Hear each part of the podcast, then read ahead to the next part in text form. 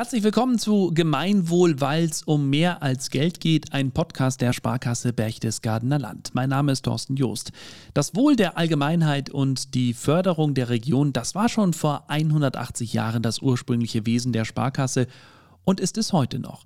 Das hat sich Anfang 2021 mehr als bezahlt gemacht, denn da hat die Sparkasse Berchtesgadener Land das Gemeinwohlzertifikat vom Verein Gemeinwohlökonomie erhalten. In dieser Folge geht es um die Themen Sparkasse klimapositiv und das Angebot Carsharing.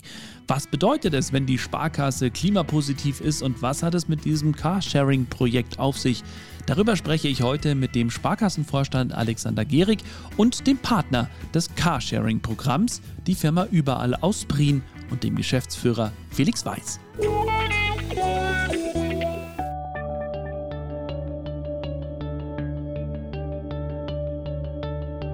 Mein Name ist Alexander Gehrig. Ich bin Mitglied des Vorstandes der Sparkasse Berchtesgadener Land und vor allem für interne Bereiche wie Kredit, Organisation und Marktservice zuständig.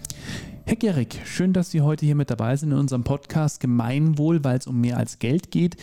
Ähm, wir haben heute zwei Themen, die wir zwei besprechen werden. Zum einen geht es darum, dass die Sparkasse klimapositiv ist. Da interessiert mich natürlich, was das überhaupt bedeutet. Und zum anderen geht es um etwas Aktuelles, Carsharing. Wir starten mit klimapositiv.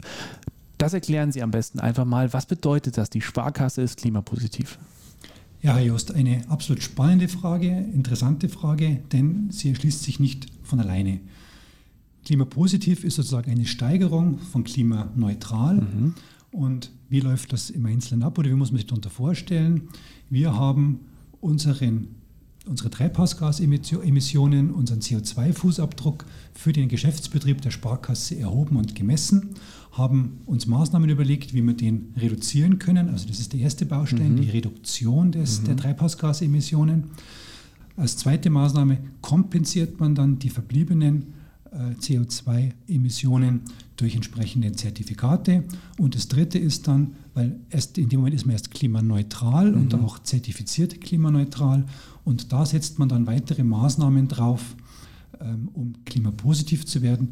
Das sind dann Maßnahmen, wo dann CO2 wirklich in der, aus der Atmosphäre gebunden wird und zum Schluss am Ende des Tages die CO2-Bilanz positiv ist und weniger CO2 in der Atmosphäre sich befindet als vorher. Das ist äh, ein, ein, wunderbarer Gedanke, vor allem, weil Sie den Schritt ja nochmal weitergehen, gar keine Frage. Aber lassen Sie uns mal kurz zur Messung nochmal zurückkommen. Wie genau haben Sie das gemacht? Sind Sie da durchs Haus gegangen? Haben Sie da jemanden ins Haus geholt? Wie kann ich mir das vorstellen in der Praxis? Ja, das war auch für uns ein erstmaliger Prozess, der sehr äh, interessant war. Also tatsächlich ist es erst einmal so, man beginnt alle Ressourcen, die man, die man äh, im, im Haus braucht, zu erheben und zu messen. Das fängt an mit dem Stromverbrauch, mhm. mit äh, Wasserverbrauch, mit Wärme- und Gasverbrauch, Ölverbrauch, Papierverbrauch. Also alles, was man an, ja, an Ressourcen braucht, wird gemessen, erhoben und es gibt für jede Ressource dann einen CO2-Äquivalent mhm. sozusagen. Das ist mhm. letztlich festgelegt oder erhoben worden oder durch Durchschnittswerte ermessen worden. Und somit kann man für alle Ressourcen, die man verbraucht, den CO2-Gegenwert ja. berechnen oder erheben und kommt dann zu dem Wert, den man dann als CO2-Fußabdruck bezeichnet. Wow. Ich kenne ja die Sparkasse in Bad Reichenhall, ihr mhm. Gebäude. Das ist ja an sich schon ein Wunderwerk der Technik, ja. oder? Wenn ich da so an die Klimaanlage denke, die es ja gar nicht gibt, genau. äh, haben Sie eigentlich schon ganz gut vorgelegt, oder? Ja, daran merkt man auch, dass das jetzt für uns kein Modethema oder neues mhm. Thema ist, sondern dass wir das eigentlich schon seit Jahren leben oder vorleben mhm. und äh, entwickelt haben. Es ist tatsächlich so, wir haben seinerzeit bei dem Umbau der Sparkasse in Bad Reichenhall etwa 80 Prozent der Emissionen schon einsparen können durch eine ganz moderne Bauweise. Einmal sehr energieeffiziente Verglasung und auch mhm. Wärmedämmung. Zum Zweiten eben dieses ähm, Kühlsystem, das über die Deckenkühlung ja. funktioniert oder auch die, im Winter dann beheizt, das Gebäude beheizt, sodass wir nur noch mit sehr geringem ja, zusätzlichem Aufwand dann eben im Winter für Wärme sorgen müssen. Wow. Und der neueste Coup an der Sache ist ja, dass wir jetzt halt auch seit letztem Jahr nicht mehr Gas einsetzen für die Heizung, sondern tatsächlich auch im Fernwärmenetz der Stadtwerke Bad Reichenhall angeschlossen sind und somit eigentlich hier die Hauptstelle, ja, man kann schon fast sagen, kaum noch einen CO2-Fußabdruck ähm, vorhanden ist. Super. können Sie ja aber auch grundsätzlich ein bisschen stolz auf die Mitarbeiter sein. Wie setzen die das um? Also was haben Sie denen gesagt, worauf sie künftig achten sollen? Nennen wir mal das beste Beispiel, ist der Papierverbrauch.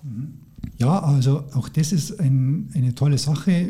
Dieses Bewusstsein ist uns gelungen, ins Haus zu bringen. Es gibt ganz viele Verbesserungsvorschläge und Ideen auch, die im Haus an uns herangetragen werden, wie man noch eventuell weiter Energie einsparen kann oder Ressourcen einsparen ja. kann. Auch das Thema Papier, richtig. Äh, wir setzen zunehmend natürlich auf digitale Prozesse, auf papierloses Büro. Das geht nicht überall und geht nicht immer, aber es gibt immer mehr mhm. Prozesse mhm. und immer mehr Möglichkeiten, Papier einzusparen, die Unterschrift digital mhm. am iPad zu leisten und dann die Dokumente nur noch in ein elektronisches Postfach ja. für den Kunden einzustellen, nicht mehr ausdrucken zu müssen. Und das sind alles Dinge, die hier natürlich eine sehr positive Wirkung auf diesen CO2-Fußabdruck und auf diese Treibhausgasemissionen haben. Super. Es bleibt am Ende was übrig, das haben Sie ja vorher auch schon gesagt, und äh, Sie kompensieren das dann quasi. Was, was ja. heißt das genau? Also ich kenne ja das typische Beispiel, ist ja Bäume pflanzen, was die Sparkasse ja sowieso macht. Ja. Gibt es darüber hinaus noch andere Dinge oder wo genau? Genau, es gibt also einmal die Maßnahmen, die man einfach regional tun kann. Ja. Äh, darüber können wir später nochmal kurz reden. Mhm. Und das andere ist dieses offiziell anerkannte, dieser Goldstandard ähm, da geht es nach dem Kyoto-Protokoll der Vereinten Nationen einfach nur anerkannte Möglichkeiten, wie man dieses kompensieren kann, die dann auch anerkannt werden. Und das läuft so, dass man eben Goldzertifikate oder Klimazertifikate erwirbt bei so gemeinnützigen Organisationen. Wir machen das mit MyClimate. Mhm. Und diese Organisationen investieren dieses Geld dann in Klimaschutzprojekte mhm. in der mhm. dritten Welt im mhm. Regelfall. Meistens sind es Aufforstungsprogramme im Regenwald. Es können aber auch Windkraftanlagen mhm. in Marokko sein oder es mhm. können, wie in unserem Fall jetzt, Biogasanlagen für nepalesische Familien sein. Da haben wir uns ein Projekt äh, verschrieben, das uns ganz gut gefallen hat, weil hier das direkt bei den einfachen Familien ankommt. Die haben bisher ihre Hütten und ihre Herde mit, mit Kohle bzw. mit Holz mhm. aus den umliegenden Wäldern beheizt und die bekommen jetzt eben Biogasanlagen, wo sie den, den Dung und die Bioabfälle aus ihrem täglichen Wirtschaften äh, in Methan oder in Biogas umwandeln können Super. und dieses Gas direkt zum Kochen verwenden und damit einfach erstens die Lebensqualität in ihren Häusern verbessern und andererseits aber auch die Umwelt schonen. Super toll, schöne Sache. Können Sie in diesen Projekten, die es da so gibt, switchen oder sagt man einmal jetzt bei Ihnen das, äh, diese Nepal in, in Nepal, ähm, das bleibt jetzt bei uns oder suchen Sie auch was anderes im nächsten Jahr? Genau, also wir müssen es ja jedes Jahr neu machen. Mhm. Das heißt, wir erheben auch jedes Jahr unseren Fußabdruck neu okay. und äh, können uns dann überlegen, mit welchem, mit welchem Projekt und welcher Maßnahme wir dann wieder den Fußabdruck für das kommende Super. Jahr oder für das laufende Jahr dann ausgleichen wollen. Und da gibt es immer wieder neue Projekte, auch mhm. interessante Themen, wo man sich dann neu äh, informieren kann und dann auch was aussuchen kann. Ja. Sie haben vorhin gesagt, äh, über die regionalen Geschichten können wir noch reden. Äh, nennen Sie die doch ruhig auch mal. Ja, Sie haben ja eins schon erwähnt, also dass wir unsere Baumpflanzaktionen hier in der Au oder an verschiedenen anderen Stellen, dass wir also für jedes äh, Jugendgirokonto, das bei uns eröffnet wird, einen Baum pflanzen in der Region, gemeinsam mit Kommunen oder Organisationen vor Ort. Und das zweite ist ein Pilotprojekt, das wir vor einiger Zeit begonnen haben, vor ungefähr anderthalb Jahren, ähm, wo wir mit regionalen Landwirten aus der Region ähm, ein, ein Gemeinschaftsprojekt gestartet haben, dass die ihre Böden und ihre Ackerflächen anders bewirtschaften wie in der Vergangenheit, nicht mehr so extensiv, sondern eben nachhaltiger mit äh, effektiven Mikroorganismen auch behandeln, um den Humusaufbau im Boden zu beschleunigen, zu fördern. Und durch diesen Humusaufbau wird dann letztendlich CO2 aus der Luft gebunden und direkt im Boden dann verankert oder, oder, oder, oder, oder gespeichert und damit eben aus der Atmosphäre entzogen und leistet einen direkten Beitrag eben zur Verbesserung der CO2-Konzentration in der Luft. Super. Genau zu diesen beiden Themen, also zu zwei Themen, äh, gibt es auch noch Podcasts. Eigentlich haben wir über die Bäume haben wir schon mal gesprochen, genau, wir haben über die Bienen schon mal gesprochen hier in dieser Podcast-Reihe und natürlich auch über das Humus-Projekt. Sehr spannend. Also wer das hören möchte, einfach mal ein paar Folgen zurückgehen. Da haben wir die, die Themen auch drin. Sehr schön. Wunderbar. Ich finde das großartig, dass Sie da so vorangehen und, und dann auch klimapositiv werden wollen. Was ist da noch zu tun? Was ist die Zukunft? Wie geht es da weiter? Ja, im ersten Schritt wollen wir natürlich hier mal eine Vorbildfunktion einnehmen als Sparkasse. Unser Auftrag für uns selber ist natürlich, unseren eigenen Fußabdruck sukzessive weiter zu verkleinern und zu verringern und weiter mit Maßnahmen daran zu arbeiten, dass wir auch als den Geschäftsbetrieb hier für die Region nachhaltig gestalten und ähm, dann weitere Projekte uns vornehmen oder aussuchen, die wir dann hier gerade in der Region vielleicht noch äh, weiterentwickeln können und, ver und verstärken können. Und in dem Zuge natürlich auch ja, mit unseren Geschäftspartnern, sowohl auf der Beschaffungsseite, also wir kaufen ja auch sehr regional ein mhm. und reden mit den Kunden und mit unseren Partnern hier an der Stelle auch, weil wir wollen auch bei der Beschaffung dafür sorgen, ja. dass die Produkte, die wir erwerben, auch äh, klima, nicht positiv, aber zumindest klimaneutral sind oder ja. zumindest hier darauf geachtet wird. Und genauso ähm, nutzen wir unsere Gespräche mit unseren ja, Kunden, mit unseren Firmenkunden, mit unseren Geschäftskunden, auch um das Thema Nachhaltigkeit und das Thema Ressourcenschonen ähm, vorwärts zu bringen, weil wir glauben, dass das auch für die Zukunft auch ein, ein ja, wesentlicher Beitrag nicht nur für die, für, die, für die Allgemeinheit sein wird, sondern auch für den Erfolg des, des Wirtschaftens. Denn wir glauben, dass nur Betriebe, die nachhaltig wirtschaften, auch zukunftsfähig sind. Schön, schönes Schlusswort für diesen Part. Dann lassen Sie uns noch über das Carsharing sprechen. Es kam die Pressemitteilung, Bad Reichenhall hat Carsharing. Oder ich weiß den genauen Wortlaut nicht mehr, aber ich dachte mir sofort, wie cool ist denn das? Super, schöne ja. Sache. Worum geht es genau? Ja, wie der Name schon sagt, Carsharing heißt also Auto teilen. Etwas, was, glaube ich, in, in diversen Städten schon durchaus äh, mehr Anklang gefunden hat oder verbreiteter ist. Wir wollen hier ganz großer Vorreiter sein. Wir glauben, dass das auch ein Zukunftsthema ist, denn der Verkehr, wir erleben es alle tagtäglich, wird immer mehr und äh, wird immer schwieriger, ihn auch auf den Straßen und auf den Parkplätzen zu handeln. Und Carsharing trägt halt dazu bei, dass man ein Fahrzeug für mehrere Anlässe teilt, dass es besser genutzt wird dadurch und äh, dass man eben nicht so viele Autos auf der Straße gleichzeitig haben muss. Und die Sparkasse bietet jetzt auf ihrem Grundstück, auf dem Parkplatz vor der Hauptstelle, ein solches Carsharing an, in Kooperation mit der Firma Überall, die das Auto zur Verfügung stellt. Wir stellen in erster Linie den Parkplatz, die Ladesäule und den Strom, also die Energie zur Verfügung. Entsprechend der Sparkasse ist es natürlich auch ein äh, E-Fahrzeug mhm. und kein, kein Verbrenner, der hier zur Verfügung gestellt wird und den sich jedermann ausleihen kann äh, und nutzen kann, stundenweise, tageweise, wochenweise, je nachdem, wie der Bedarf gerade ist. Super. Für wen ist es alles gedacht? Jeder Mann, also nicht mhm. nur für Kunden der Sparkasse, mhm. jeder kann es machen. Es ist ganz einfach, man meldet sich bei einer App an, die die Firma überall gestaltet hat. Da muss man sich anmelden, seine Daten hinterlegen, natürlich auch seine Zahlungsdaten. Dann muss man seinen Führerschein dort erfassen.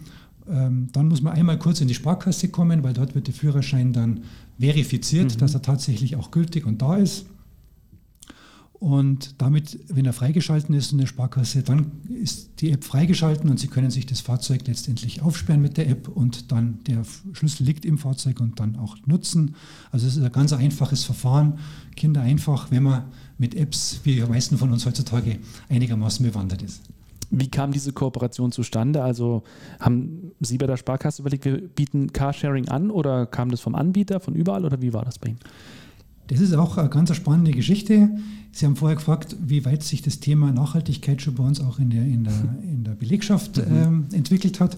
Und tatsächlich haben wir hier in dem Zusammenhang einen Verbesserungsvorschlag gehabt. Eine Kollegin von uns hat einen Kunden gehabt, der bei der Firma ECB heißt es. Das ist ein, eine Gesellschaft, die sich mit der Beratung und Förderung von Elektromobilität mhm. befasst, ähm, dort arbeitet und wir haben vorgeschlagen hat, dass wir uns das einmal anhören, weil das Thema einfach Elektromobilität interessant ja. ist, auch für uns natürlich.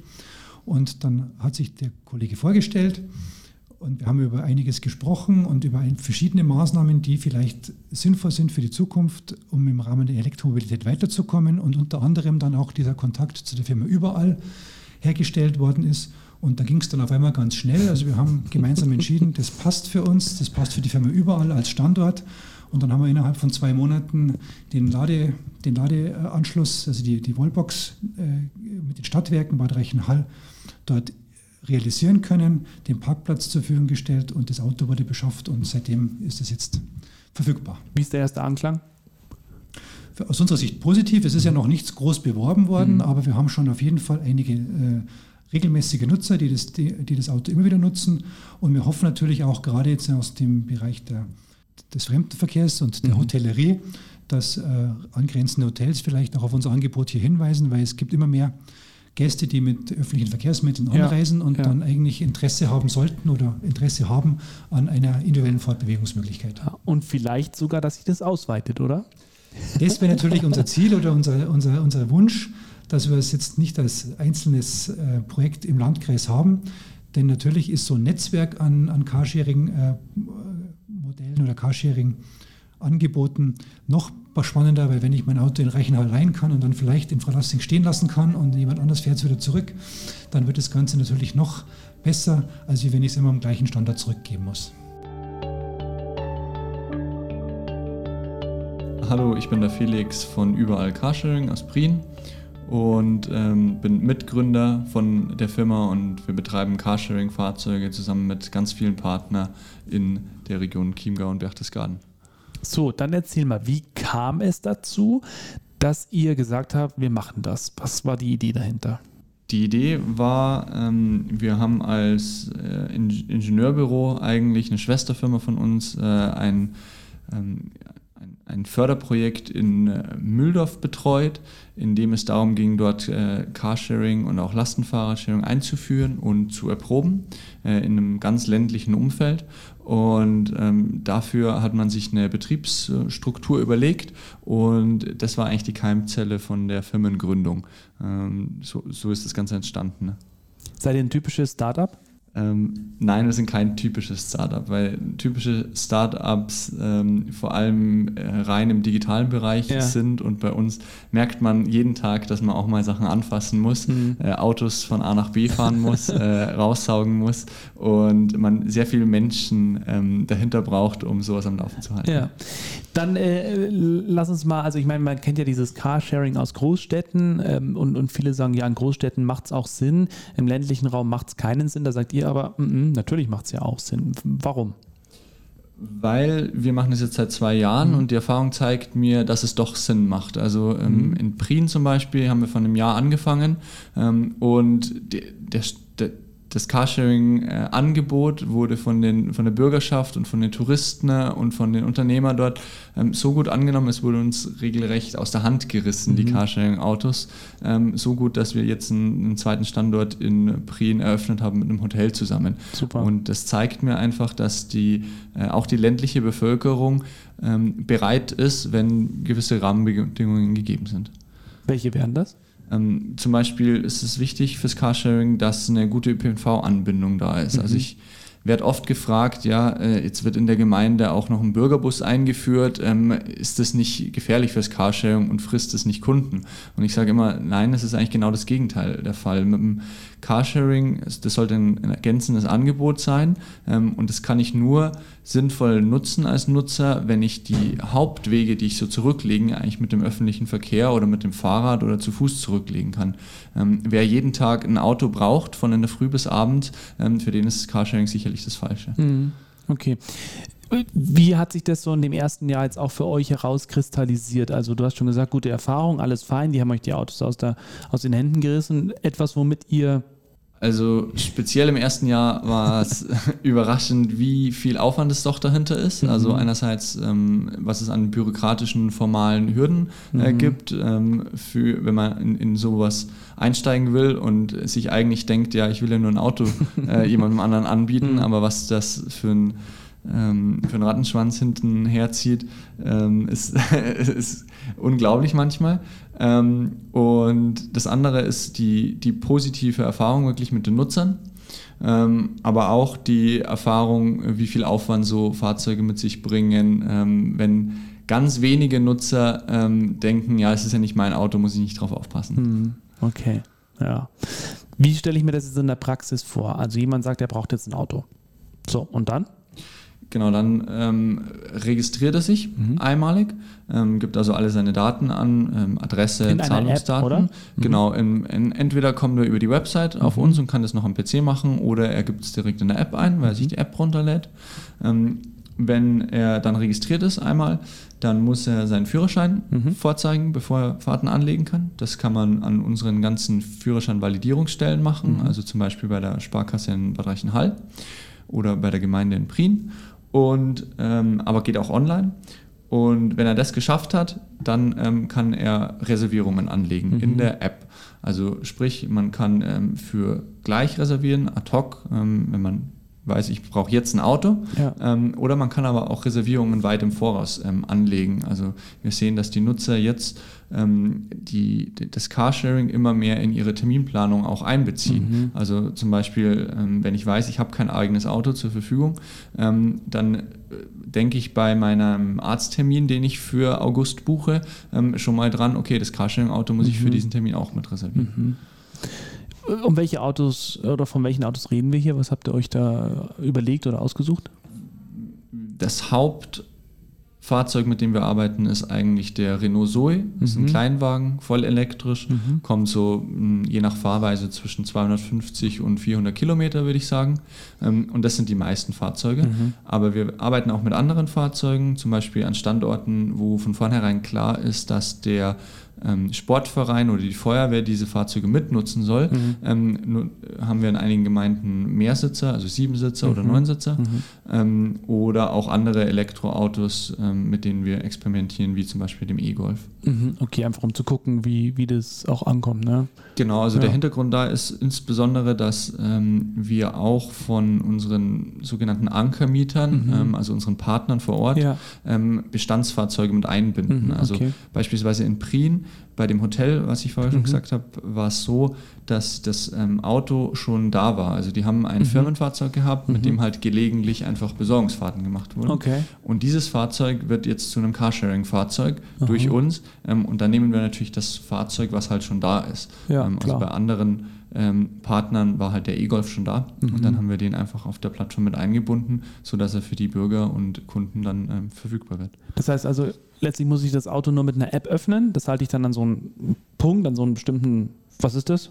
Also, so ein Sensor ähm, oder was? Nee, wenn man in der, in der Nähe steht, ähm, kann man über die App, über eine, eine Schaltfläche in der App äh, das Fahrzeug direkt öffnen Super. an ähm, ja, über Bluetooth oder ja. über die Internetverbindung. Cool. Also man muss es, es gar nirgends hinhalten. Ja. Und die App führt auch durch den ganzen Ausleihprozess. Also die ja. sagt dann, ähm, man muss auf Schäden kontrollieren mhm. zum Beispiel. Das ist halt sehr wichtig beim Carsharing. Mhm. Ähm, weil beim Carsharing ist es wie beim Mietwagen. Mhm. Wenn äh, später Schäden rauskommen, fallen die halt immer auf den letzten Nutzer zu. Äh, und deswegen wird in der App auch äh, ein digitales ähm, Fahrtenbuch geführt, mhm. ähm, in dem alle Schäden eingetragen mhm, sind und okay. ich kann bequem per App einfach neue Schäden melden oder mich auch 24 Stunden am Tag an die Kundenhotline wenden, wenn ich irgendwelche Probleme mit dem Fahrzeug habe ja. oder einen Unfall oder eine Panne. Ich habe gehört, die Zusammenarbeit mit der Sparkasse, die Kooperation, das ging relativ schnell. Wie kam das zustande? Es kam äh, ursprünglich zustande über einen Mitarbeiter von uns, der Aha. Kunde bei der Sparkasse ist. okay. Und ähm, der hat mit seiner Bankberaterin darüber geredet ähm, und äh, denen hat das Projekt scheinbar gut gefallen und dann kam unser Vorschlag eben, ob wir nicht gemeinsam ein Carsharing-Projekt in Reichenhall starten wollen. Mhm. Und die Sparkasse war da sehr aufgeschlossen. Und äh, so ist das entstanden und wir konnten es recht schnell umsetzen jetzt dieses Jahr. Ja. Das heißt, vor Ort war nötig eine Wallbox und dann halt einfach die Bewerbung an alle möglichen Menschen. Richtig? Genau, genau. Also in äh, Reichenhall war äh, noch keine Ladeinfrastruktur vorhanden, Aha. also da musste man eine Wallbox aufbauen. Ja. Ähm, das ist zum Beispiel Teil, ein Teil der Sparkassen-Kooperation, die, die Wallbox aufzubauen, den Standort mhm. ähm, in, in guter Lage, sodass es einfach gut erreichbar ist, auch mitten im Zentrum von Berchtesgaden und gut sichtbar ist. Und ähm, die Sparkasse ist natürlich eine riesige Unterstützung bei der Bewerbung von dem Angebot. Ja, ja. Ähm, genauso, dass man eine große Zielgruppe erreicht. Ähm, beim Carsharing ist es auch so, was uns noch verwundert hat, zum Beispiel anfangs, ähm, dass nicht nur junge Menschen es nutzen, mhm. sondern ähm, von 18 bis äh, 60 Jahre oder 65 Jahre sogar sind alle Nutzergruppen vertreten mhm. und ähm, speziell auch die älteren, die ältere Generation ähm, traut sich das oft zu, diese Nutzung per App und wir haben ganz viele Nutzer, die schon, schon älter sind. Super. Schöne Sache. Was sind die Pläne? Wo soll es hingehen? Also das langfristige Ziel ist, ein, ein flächendeckendes Carsharing eigentlich bei uns in der Region ja. aufzubauen, Chiemgau und ähm, Berchtesgaden. Und dafür suchen wir halt möglichst viele Partner. Ja. Also Hotels, ähm, so Partner wie die Sparkasse, Gemeinden, ähm, alle, die entweder Fahrzeuge da haben schon als Bestandsfahrzeuge, die wenig genutzt werden und bei denen es Sinn macht, dass man die dann der Öffentlichkeit oder den Kunden zur Verfügung stellt. Ähm, und so wollen wir ja, langfristig so ein, so ein großes Carsharing-Netz bei uns aufbauen. Wenn du der Meinung bist, dass auch andere an diesen spannenden Themen interessiert sind, dann empfehle diesen Podcast gern weiter an Familie, Freunde oder Arbeitskollegen. Vielen Dank fürs Zuhören und bis zur nächsten Folge.